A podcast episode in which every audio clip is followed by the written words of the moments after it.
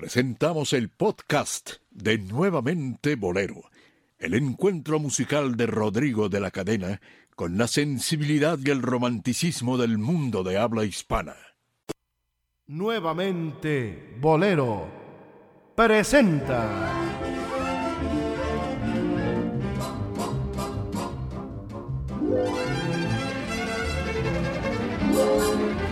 A los bohemios necios.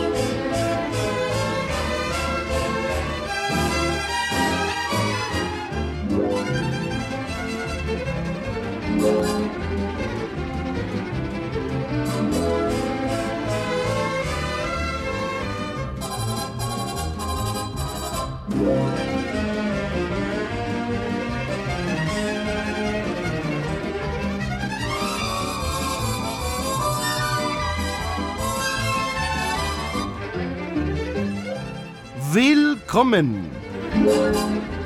Benvenuti. Benvenu.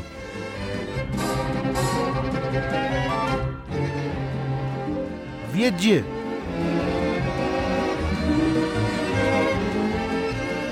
Velkommen. Dobre dul. Bem-vindo.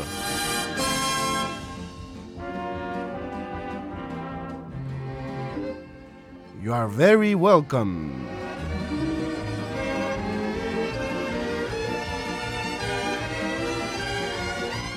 Powitanie y adjuntos. Bienvenidos todos queridos amigos. Saludo como es costumbre cada semana a este equipo de colaboradores que no los tiene ni Obama. Dionisio Sánchez Alvarado. Hola Rodrigo, hola amigos. Y como decía Gilberto Martínez Solar, él escribía los guiones para Tintán y los que los hacía Barrio era Juan García. Para que usted nos entienda, ya llegamos. Mi querido Omar Carbona X. ¿Qué tal? ¿Cómo están? Rodrigo Dionisio, igual es un placer para mí Un compartir gusto. micrófonos en este proyecto semana tras semana, llegando a tanta gente que ¿Es nos, un proyecto o es una realidad? Sí. Dobro Pashalovitz. Ole. Ah, andamos rusos, rusos. Sí. sí. Ah, sí.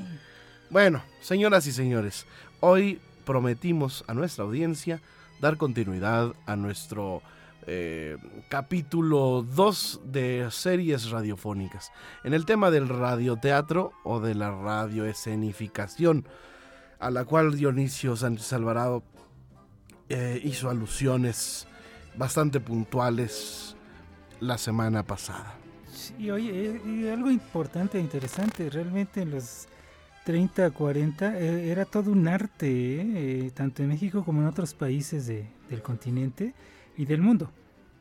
Estaba revisando esto, precisamente lo que tú mencionas, y poco a poco les comentaremos algunos datos, pero en Cuba se daban cualquier cantidad de reconocimientos a toda la gente que participaba en, este, en estos radioteatros, radionovelas. Podemos encontrar que en 1942 el mejor programa hablado festivo era La Tremenda Corte, 1942, que se transmitía por RHC Cadena Azul de 9 y media a 10.30 todas las noches.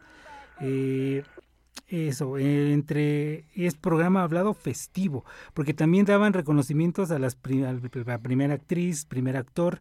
En este caso, en 1942 era María Valero de la novela del aire, que también era de RHC. El primer actor era Marcelo Agudo de los dramas de la guerra, patrocinado por Fin del Siglo y se transmitía por CMQ.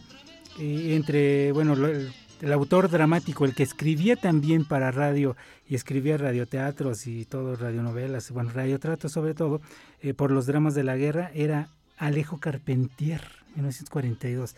La gente de gran calidad, tanto en México como en Cuba, se han dedicado a, a- escribir para radio, ¿eh? Y los actores no se, no se, no se diga, grandes actores han A ver, vamos a recordar a la tremenda corte. A ver, vamos a Te voy a dar a escoger. ¿Qué capítulo quieres escuchar? ¿Medallicidio? ¿Lechedicidio? ¿Fotograficidio? ¿Curanderecidio? ¿Relampagodicidio? eh, ¿Semaforicidio? eh, ¿Terrenicidio? vestidicidio Pues A el ver. que quieras, para no repetir. no o sé. chinicidio. Chinicidio. A ver, vamos a escuchar el chinicidio. Un regalo de buen humor para usted. Audiencia pública. El tremendo juez de la tremenda corte va a resolver un tremendo caso. Buenas noches, secretario. Buenas noches, señor juez. ¿Cómo se siente hoy? Mal, mal. Tengo un dolor terrible aquí en el costado derecho. ¿Y de qué es ese dolor, doctor? ¿Del reuma? No, que va. De una pedrada que me dieron anoche. No me diga, a usted le dieron anoche una pedrada. Sí, señor, a mí. Ey, ¿y eso cómo fue, doctor? Pues nada, que ayer yo leí que a las 8 y 16 minutos de la noche se podría ver pasar por La Habana el Sputnik tercero, Ajá. como si fuera una estrella de primera magnitud. Sí. Y a las ocho y cuarto en punto subí a la azotea de mi casa con unos prismáticos que yo tengo y me puse a escudriñar el horizonte. ¿Y qué? Pues que parece que algún vecino se imaginó que yo estaba rascabuchando, porque de repente sentí un ceborucazo aquí en la costilla que me dejó medio privado. Hágame el favor. Entonces no pudo ver el Sputnik como si fuera una estrella. El Sputnik no, pero Estrella cuando recibí la pedrada vi más de 500. Óigame, doctor, venga acá. ¿Y qué vecino fue el que le dio esa pedrada? No lo sé, pero como lo averigüe lo mato. En fin, vamos a ver si trabajamos. ¿Qué Sí. caso tenemos para hoy? Pues lo que tenemos hoy es algo terrible, señor juez. Ajá. Cuando se lo diga, usted no lo va a creer. ¿Y eso de qué se trata? De un timo que le dieron a un pobre guajiro. ¿Sabe usted lo que le vendieron en 15 pesos? ¿Qué le vendieron? El río Almendar. No. Sí, señor. ¿Aquí es donde me van a devolver mis 15 pesos? Sí, señor, aquí mismo es. Entonces, este es el juzgado. Oh, sí, señor, este es el juzgado. Aquel que está allí es el secretario, ¿ven? ¿Lo mire? Y el tipo con cara de malanga amarilla que está sentado a su lado es el señor juez. ¿Qué está usted diciendo ahí, Rudecindo? Nada de importancia, doctor. Hombre, no he explicado aquí al señor Talanquera cómo es la cosa, ¿no?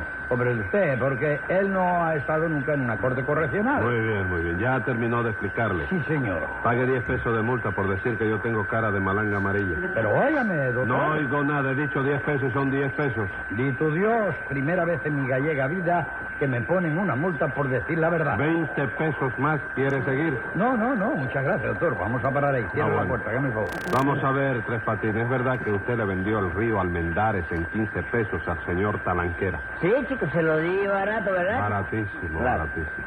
Yo no me explico cómo ha podido darlo usted en ese precio. ¿No pierde dinero en el negocio? Bueno, chico, no, no mucho, ¿verdad? No, no se gana mucho, la verdad. Pero Se ve que estos eran de los primeros capítulos. Sí. Porque, porque, o- o- porque no, no, no hicieron, o, o le cambiaron la manera de empezar, porque siempre presentaban, eh, ¿a quién tenemos? Llame a los, a los. Entonces, mira, creo que la historia ya la había yo escrito en algún lado.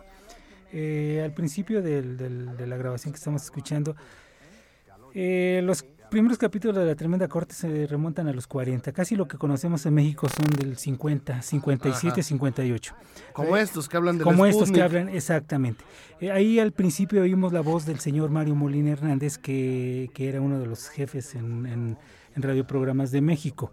Eh, resulta que las cintas originales llegaron eh, y tenían la pizarra, decía, la tremenda corte, capítulo no, no sé qué tanto, te decía, ¿no? Una voz cubana.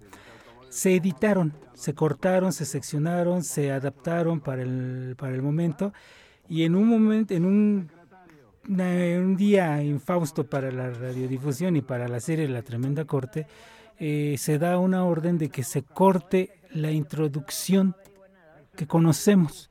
Entonces, tuvieron que, eh, mandaron a reducir los capítulos, alguien, o sea, sí me sé el nombre, ¿no? Pero este, no vale la pena ya mencionar. Nombres, nombres. Bueno, Silvia Maya, que, estaba en Radio Red posteriormente, manda a seccionar, a cortar y a ajustar los capítulos de la tremenda corte. Y entonces seccionan las cintas originales de los capítulos. Y es por eso que hay muchos capítulos que carecen de la introducción o están cortados a la mitad, eh, eh, les quitaron la pizarra, les quitaron algunas partes. Esa es una historia muy triste y lamentable para este, este programa y sobre todo para la historia de la radio, que no se respeten o como originalmente fueron concebidas o creadas o grabadas. Háblame de la importancia de, de, de las series radiofónicas. eh, no nada más en Cuba, sino vámonos a las de México. A la de México, ok. Mira, eh, curiosamente, donde encontramos muchos datos eh, de las series radiofónicas no es en libros que hablan, hablan de radio, ni tampoco libros que hablan de, pues, de historia. Curiosamente, encontramos más datos de las series radiofónicas y la importancia de estas eh, series en los libros que hablan de los cómics de México. ¿Por qué?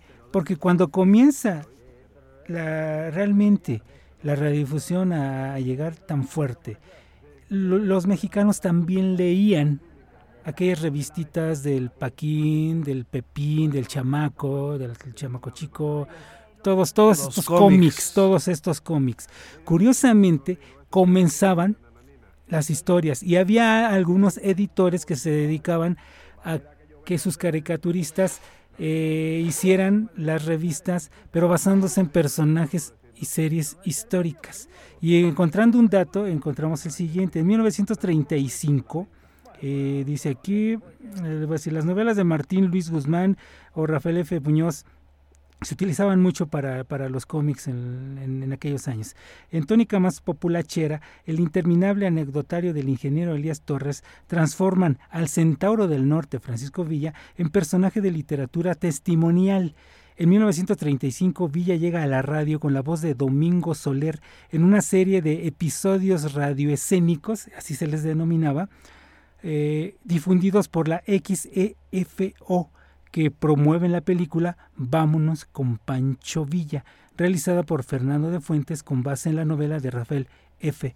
Muñoz. Se hizo mucho con novelas de, Exactamente. de Manuel Paino, también de los, Sí, ba- sí, los sí. bandidos de Río Frío, Ajá, se llevó a la, a la, a la radio. A la radio, claro. eh, episodios de la Revolución Mexicana o biografías como eh, del- tanto de las grandes eh, figuras de, de la historia como también del arte, ¿no? Eh, pudimos conocer eh, en- a través de la radio y de las series, Sí, claro. eh, pues per- episodios históricos muy importantes.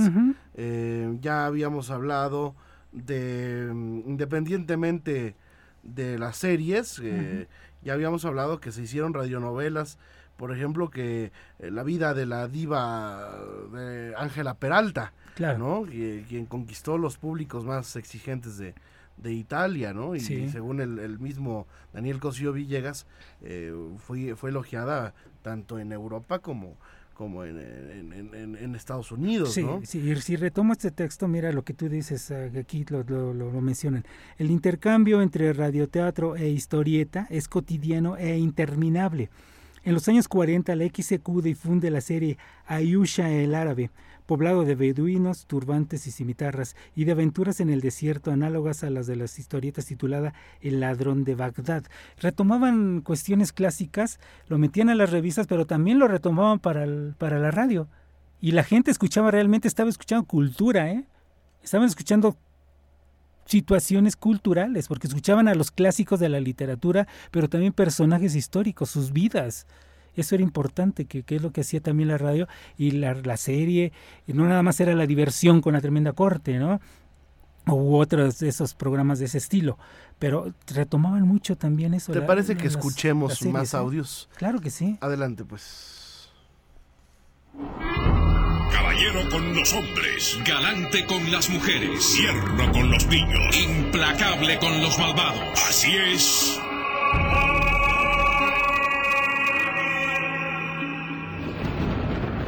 El hombre increíble, presentando una de sus más emocionantes aventuras, El collar de Nefertiti, sonodrama de Rafael Navarro y Modesto Vázquez, producido con el impacto dramático del sensacional sistema polifónico de su creación. En la voz protagónica de Luis Manuel Pelayo.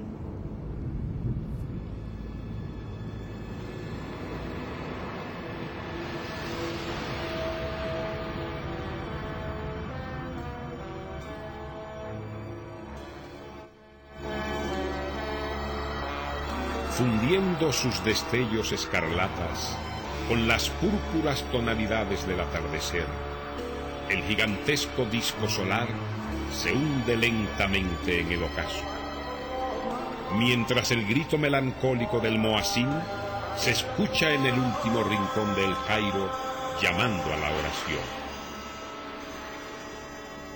En el Museo Nacional, connotados egiptólogos asisten a la primera exhibición pública de una valiosa reliquia faraónica, el segundo recién descubierto collar de la reina Nefertiti. Todos admiran embelesados la fulgurante belleza del valioso collar, especialmente una hermosa mujer, de pelo brillante y sedoso, negro como el azabache, que le cae en cascada acariciando sus desnudos hombros. Es realmente maravilloso. Nadie como Nefertiti, con su esbelto cuello de cisne y su delicada belleza, pudo haber usado con más elegancia esta joya. La modestia excesiva demerita injustamente las propias virtudes, señorita. En su pecho aumentaría el fulgor con el destello de sus divinos ojos. Zafira, que era el nombre de la bella dama, hija del ministro de Cultura egipcio, volteó con gesto curioso. La imaginación a todo lo que da, Sí, a ¿no? todo lo que da. Oye, y a propósito de, de, de- de Calimán, eh, Rafael Cuthberto, Cu- Cuthberto Navarro, Modesto Vázquez, que era cubano y trabajó y fue considerado uno de los mejores locutores cubanos, se les ocurre hacer este personaje. ¿Calimán? Crean Calimán. Pero fue tal el impacto, lo que platicábamos el programa anterior y lo que decían de la serie, en este caso no fue la serie de Luis Miguel lo que ha paralizado por primera vez a un, a un público, no. Hubo un- un- un- una anécdota con Calimán. Se les ocurre a Rafael Cuthberto Navarro y a Modesto Vázquez mencionar que Calimán iba a venir a México y que iba a estar hospedado en un, hotel del Paseo de la Reforma. Y dieron el nombre del hotel. A tal grado era el impacto que causó Calimán que una multitud cuentan los relatos, tengo algunos testimonios grabados de quienes participaban en la producción, se paralizó el tránsito enfrente del hotel ahí en Paseo de la Reforma, porque llegó tantísima gente que quería conocer a Calimán. Y ya después ya de ahí no sabían qué hacer ni Cuthberto ni Modesto Vázquez, porque la gente quería ver a Calimán en vivo, porque habían dicho que iba a estar hospedado en ese hotel. Así, a tal grado era el impacto de la radio y de los éxitos que producía la radio.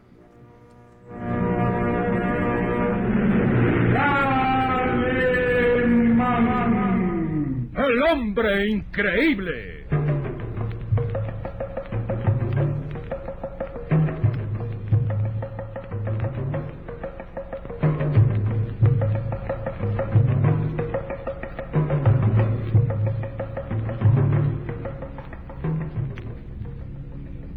Estén preparados para ver el singular invento, fruto de mis esfuerzos y mis estudios.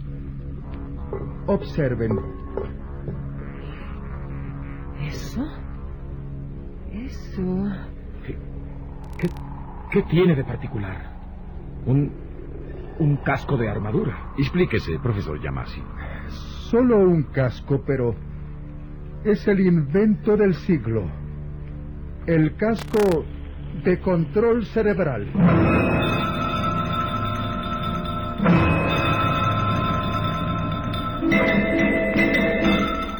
Calimán y Solín asisten a una reunión en la palaciega residencia del profesor Yamasi, destacado científico japonés, donde Calimán conoce a la rubia y bella joven Diana Morris y al apuesto Iván Rostov, fingidos amigos de Yamasi y en realidad expertos espías internacionales. Después de la ritual ceremonia del té japonés y del encantador espectáculo de las geishas danzantes, el profesor ofrece a sus invitados mostrarles la gran sorpresa que les tiene reservada.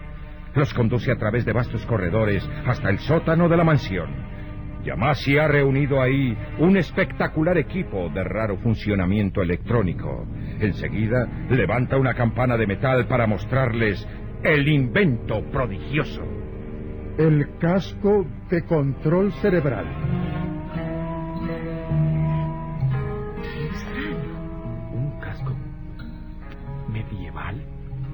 Lo que contemplan, reprimiendo el fulgor codicioso de sus ojos que podría traicionarles frente al hombre increíble, es un simple casco que parece de armadura medieval, excepto por su singular forma y los múltiples hilos. Bueno, Sí, podríamos seguir escuchando a, a Calimán, que, que también se hizo películas, Sí, se hicieron se películas. hicieron películas y también las revistas, ¿eh? lo- lo- los cómics, eh, que eran hermosísimos. Ya los últimos que se conocieron eran unos pequeñitos como de, de un cuarto de tabl- tabloide, pero el, el- el original Calimán era enorme, o sea, era, un- era una revista enorme, a color bellísima, las portadas eran unas ilustraciones bellísimas, las que, las que hacían de, del original.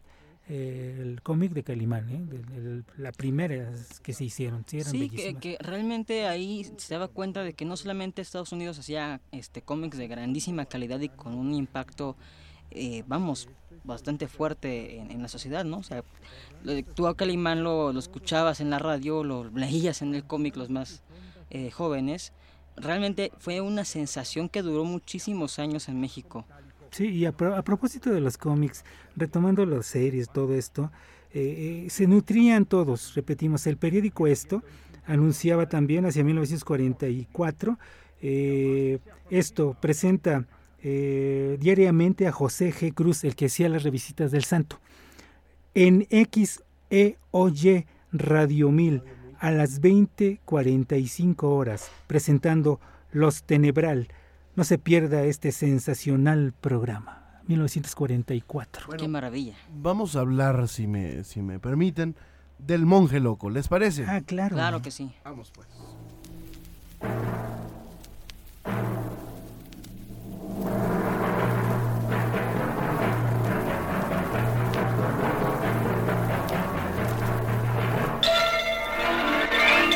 El patrocinador presenta. El monje loco.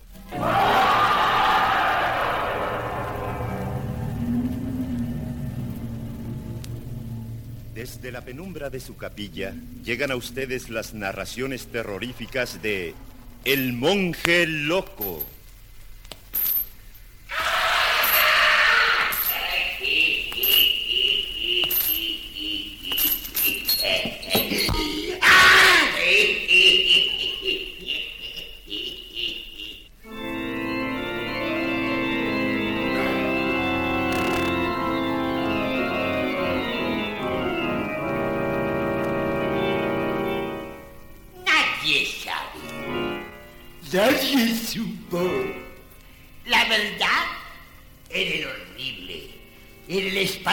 Espantoso caso de Sergio Nicolai.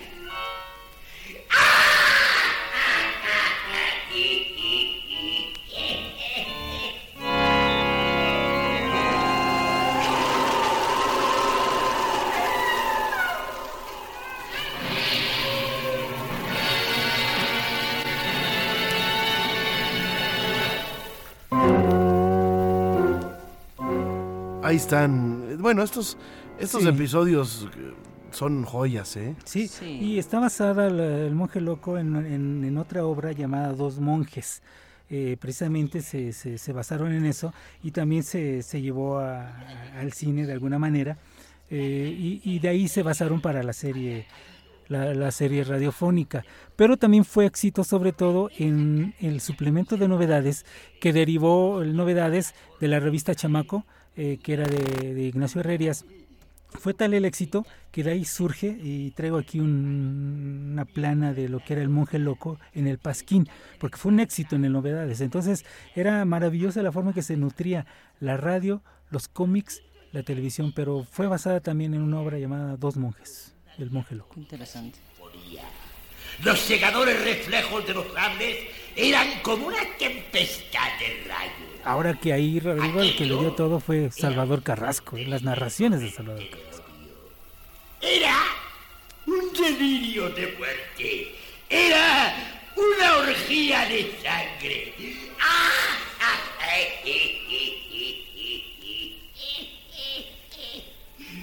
Sí, era una orgía de sangre.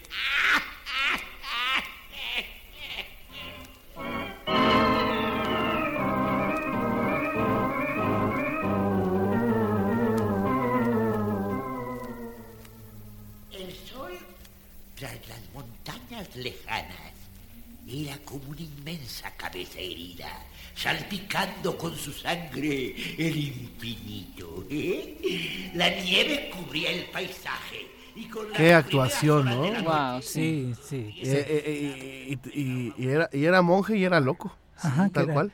Piorcito. Bueno, a ver, otra, peor. otra serie importante, eh, no me dejarás mentir, fue Apague la luz y, claro, sí, Vamos a recordar a Arturo de Córdoba. La serie radiofónica de más impacto, con la actuación del primer actor de habla hispana, Arturo de Córdoba.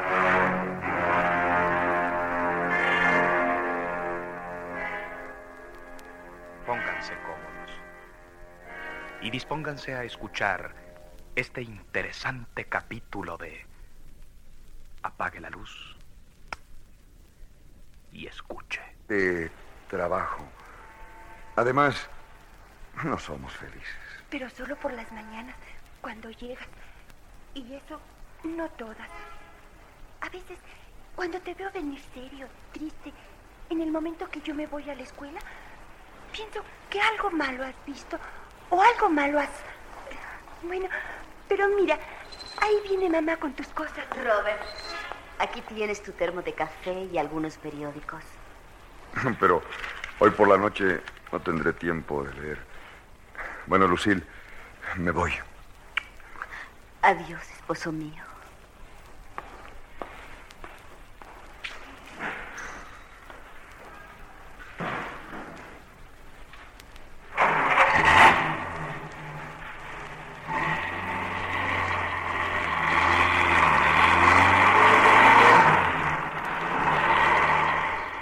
Maldita sea. Otra vez a mi horrible trabajo. A ese horrible trabajo en el que solo obedezco. Obedecer es el deber nuestro. Es nuestro destino y aquel que no quiera someterse a la obediencia será necesariamente aniquilado.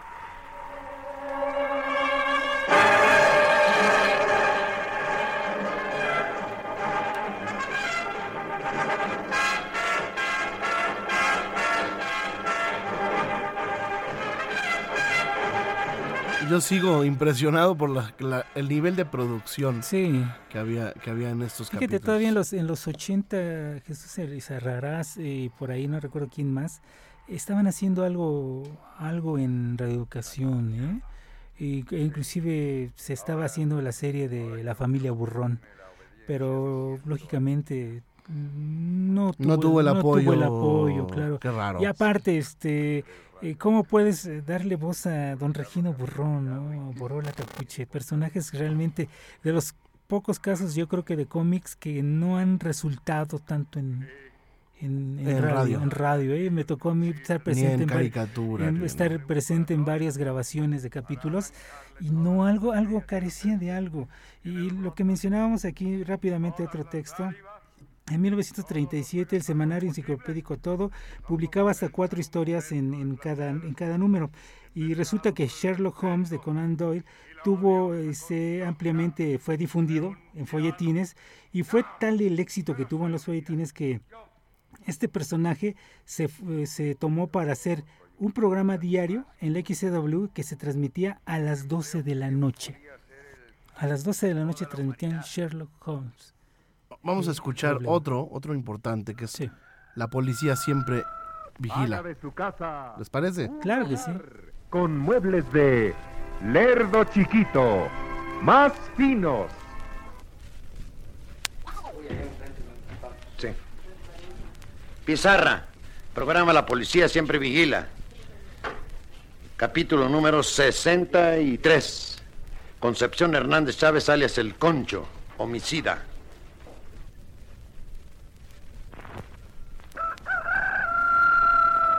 Haga de su casa un hogar con muebles de Lerdo Chiquito. Es nuevamente Más finos, bolero. de mayor duración y más baratos. Lerdo Chiquito, la negociación mueblera más importante del país, en Rinconada de la Estrella número 9, Colonia Guerrero, Puente de Alvarado número 22. centro. Lerdo chiquito. Insurgente Sur 108, esquina con Liverpool. Sin comentarios. En la zona rosa.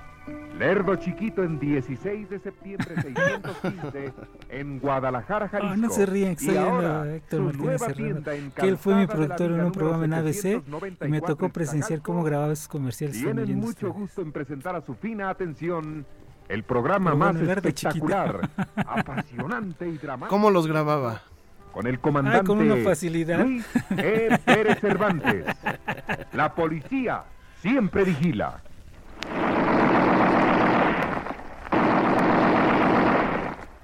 Atención patrullas y casetas. Atención patrullas y casetas. Llamada general. Llamada general.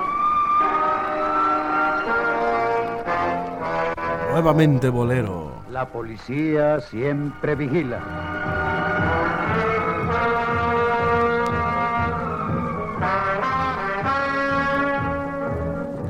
6 de octubre de 1961, la señora María de Jesús Cruz Cortés, con domicilio en las calles de 16 de septiembre, número 20, en Chicontepec, municipio de Chalco, Estado de México, se presentó en la jefatura de policía denunciando el asesinato de su hijo Ricardo Velázquez Cortés.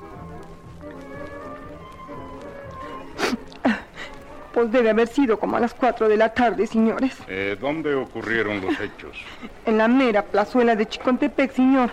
Mi hijo con Naiden se metía y andaba buscándole la condición a Naiden. Pero ese concho es un pendenciero. ¿Concho? ¿Quién es Concho?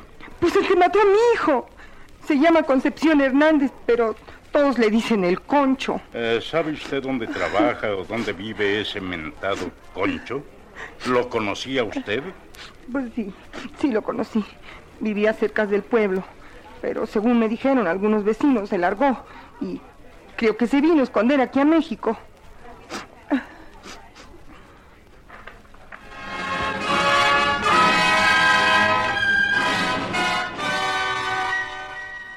La señora María de Jesús Cruz Cortés dio más datos sobre el presunto homicida, comisionándose para la investigación y captura del responsable al comandante Manuel Baena Camargo. Ojalá que así fuera la policía, ¿no?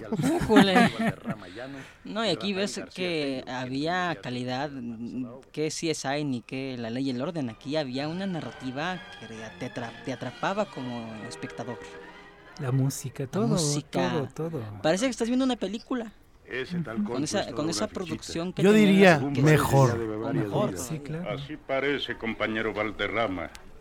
Mm, Aquí veo una denuncia presentada por una señora que dijo llamarse Agapita Sosa Burgos.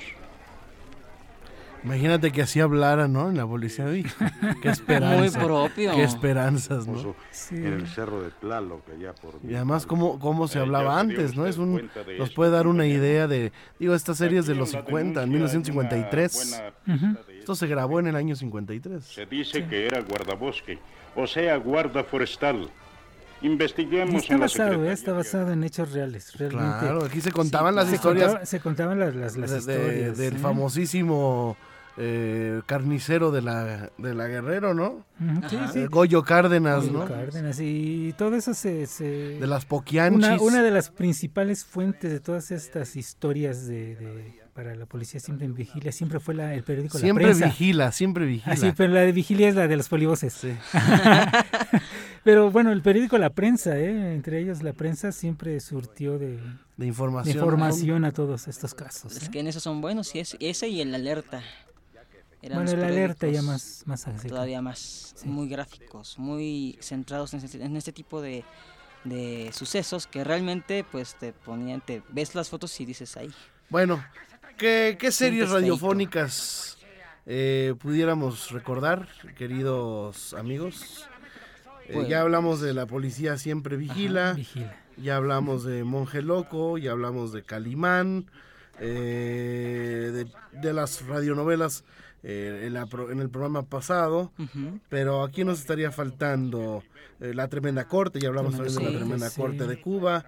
eh, las aventuras de Carlos Lacroix, ¿no? Sí, sí. Las aventuras de Dispare Margot. Creo que son Dispare. la mayoría de, de- de- de- de recuerdos que tenemos son casi siempre las mismas series en general, ¿no? O sea, Sí. los que, las que has mencionado y de las que has escrito tú tanto, son las mismas. Realmente muchas se han perdido en, Sí, sí, en- han- en él se, se perdieron, ¿no? Se perdieron y eso entre que no recuerda uno, la memoria falla, pero también entre el todo el material que se ha perdido y se ha destrozado y se ha tirado a la basura de todas esas series, digo, fui testigo de cómo tiraban Lo, lo poquitito que existe. esos discos enormes, Rodrigo, esos discos enormes donde grababan estas series, que eran enormes discos que, que, testigos. que tocaban, que se tocaban de adentro Hacia afuera. hacia afuera. Y ahí, y, bueno, y no sé cuánto, cuánto material se perdió, cuánto se tiró. Yo fui testigo de ver cómo salían tres camiones llenos de, de esos de basura, llenos de cintas, de discos, de todo ese material de donde se grababa todo este, estas series. Yo igual alguna no, vez cuando, cuando niño, yo me imagino que fue en Radio Educación, había una serie en la cual relataban pues las leyendas eh, mexicanas como el Charro Negro, la Llorona y, de- y demás, lo- y, lo, y era actuado, ¿no? Se, se transmitía Sí, en la radio. Esas historias de Artemio del Valle Arizpe, ¿no? Que, que, que se escribían también en revistas, pero también se significaban para radio. Sí, sí, sí. Y de hecho, este, también Radio Educación sacó una serie, pues ya de podcast, porque pues ya no lo transmitió, de El Llano en Llamas, de Juan Rulfo. Había una, había una revista que se llamaba Tradiciones y Leyendas de México. Mitos, mitos y... Mitos y No, era una revista, Tradiciones Ah, y sí. Leyendas. Era Tradiciones y Leyendas de México, era una revistita que salió en los finales 60, principios 70. También se hizo para radio esa. Se tomaba, tomaban esas revistas y las, las hacían capítulos de radio. A mí me tocó, yo la compraba todas las semanas. Era yo un niño la compraba. Nos vamos, niños. Nos, Nos vamos. vamos, con tanto recuerdo. Eh, conclusión, Omar Carmona X. Pues que había una forma diferente de entretenimiento que realmente hacía trabajar a nuestra imaginación y pues que debemos valorar como archivos históricos lo que nos queda todavía. Que en este, este programa hay. le hemos presentado también, ¿eh? Exactamente, porque en eso no lo tiene ni Obama. No, y, recordar como que, lo poco que que, que- la radio siempre ha sido, ha utilizado todo tipo de, de- de efectos y de recursos. Todavía, todavía Chepina Peralta en Radio Red decía, eh, "Ah, amigas, vamos primero, vacían ustedes un huevo en, en- en- en la sartén y lo baten. Ajá. Y la licuadora, y prendían la licuadora. Sí, sí, cierto. Y metían todos los artículos. o sea, esa es la radio, la imaginación, hacer que la imaginación se active y, y nos formemos esos cuadros que, nos están platicando esas grandes voces. Las de nosotros no cuentan, cuentan esas grandes voces expresivas, llenas de historias. Esa es la radio. Gracias, señoras y señores. Hasta entonces, queridos amigos.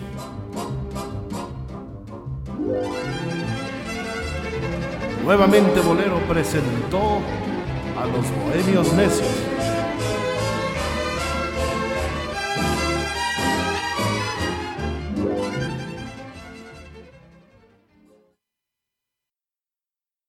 Cuando yo sentí de cerca tu mirar de color de cielo, de color de mar, mi paisaje triste se vistió de azul. Con ese azul que tienes tú. Desde Jalapa, la hermosa Atenas veracruzana, Fernando Hernández Guerrero saluda a Rodrigo de la Cadena y a su público.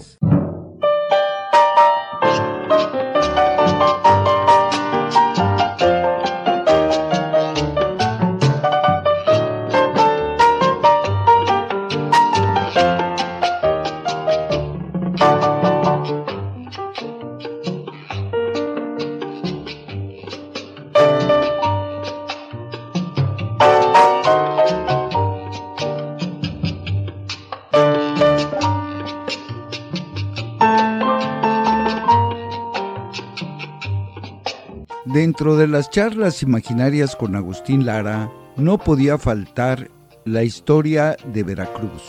Don Agustín, recuerdo haber leído un artículo del señor Francisco Javier Camargo, en el cual refería que en 1936, después de una noche de fiesta con el bate José Luis Díaz Castilla, fueron al Hotel Diligencias, donde el señor Carlos Laureano Carús los hospedó sin retribución y ahí compuso la canción emblemática del puerto Jarocho, Veracruz. ¿Nos puede platicar al respecto? No, habían sido varias noches tormentosas. No eran días sin huella, eran días y noches sin absolutamente ninguna huella. Entonces ya llegamos de rota batida, ya para en, plan de ya de agotados, al hotel Diligencias. Y estaba el señor Carus Laureano, que yo no sé, siempre tuvo una, una particular inclinación, siempre me demostró generosidad y, mucha amistad. Llegamos al Hotel Diligencias y le hablamos a don Laureano. Don Laureano, no traemos más capital que nuestra inspiración. Y esta guitarrita, que algún día podrá ser famosa. Qué famosa ni qué... Bueno, don Laureano, este, pues no tenemos donde quedarnos. Aquí se trata de que usted, que es muy flamenco, nos permita cuando pasar, pasar unas horas aquí en un cuarto de hotel. Sí, hombre, sí. Entonces, nos subimos, nos dieron el cuarto 85. Allá, pero eso sí, con ventana para, para el zócalo. Nos subimos y el Bate Díaz Castilla me dijo, oye, yo me voy a dar un regalarazo. Dije, mira, mano, venimos muy crudos, te va a hacer daño, yo sé lo que te digo. No, dice yo, si no me doy un regaderazo, yo ya no aguanto. Dice, además hacía un calor tremendo, pero tremendo. Entonces, mientras él se metió en la regadera, yo me acosté y me quedé dormido. Salió el de la ducha, se acostó, también se quedó dormido. Como a las ocho y media, cuarto para las nueve despertamos con un hambre, ya para usted imaginar. Y le digo, oye, bate, ¿qué hacemos para comer? Pues eso es, una incógnita, amigo. Pero todavía nos queda un recurso, el talento. Vamos a pedir por teléfono. Dije, no, pues vamos a pedir por teléfono, nos llevan a la cárcel. ¿Con qué pagamos? Bastante hecho Carus con dejarnos aquí esta noche ya que ya sabe que nos vamos a pagar, pero de cualquier manera, pues es, mucho ya lo que, lo que nos ha dado. ¿Cómo vamos a pedir por teléfono de comer? Tú pide por teléfono. Total, y si no nos traen, pues no nos traen. Y si nos traen, engullimos, nos quedamos felices y tranquilos. Entonces por teléfono hablé al comedor, dijeron del cuarto número 85. Por supuesto no dije quién. Hágame favor eh, de subir inmediatamente dos órdenes de, guachinango a la veracruzana, dos órdenes de frijoles refritos, cuatro cervezas heladas, perfectamente bien heladas, y dos cafés. Yo nunca creí que, que subían la cena. Nunca. Pero de esas cosas seguramente algún trastorno del comedor no sabían quién estaba ni nada. Total que la cena llegó. Nosotros dijimos al mesero, mira, deja la mesa, nosotros vamos a, vamos a cenar y te hablaremos después para que vengas a recoger el servicio y, darte tu propina. ¿Cuál propina?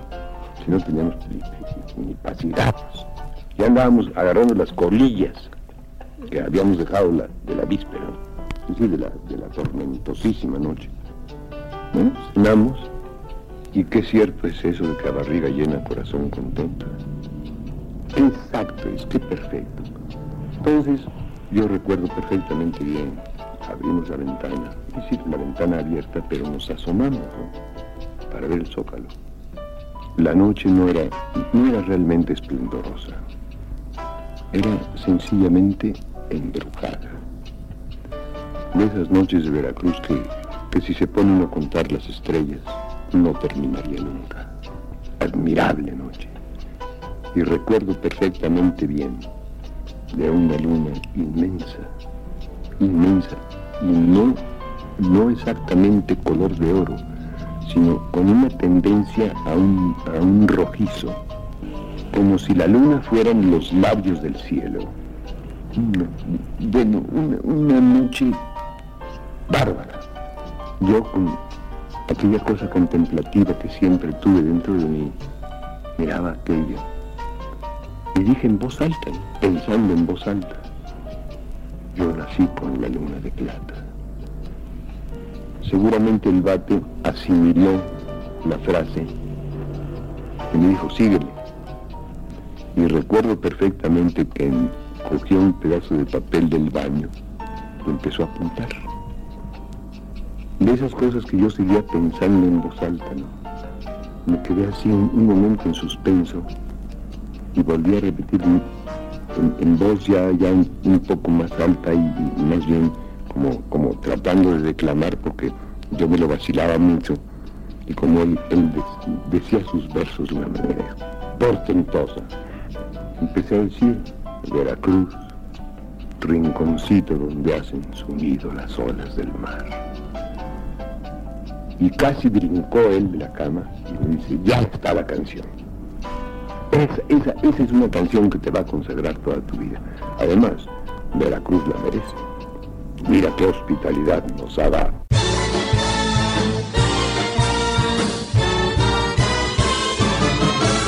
Los invito para que escuchen la continuación de las charlas con Agustín Lara la próxima semana.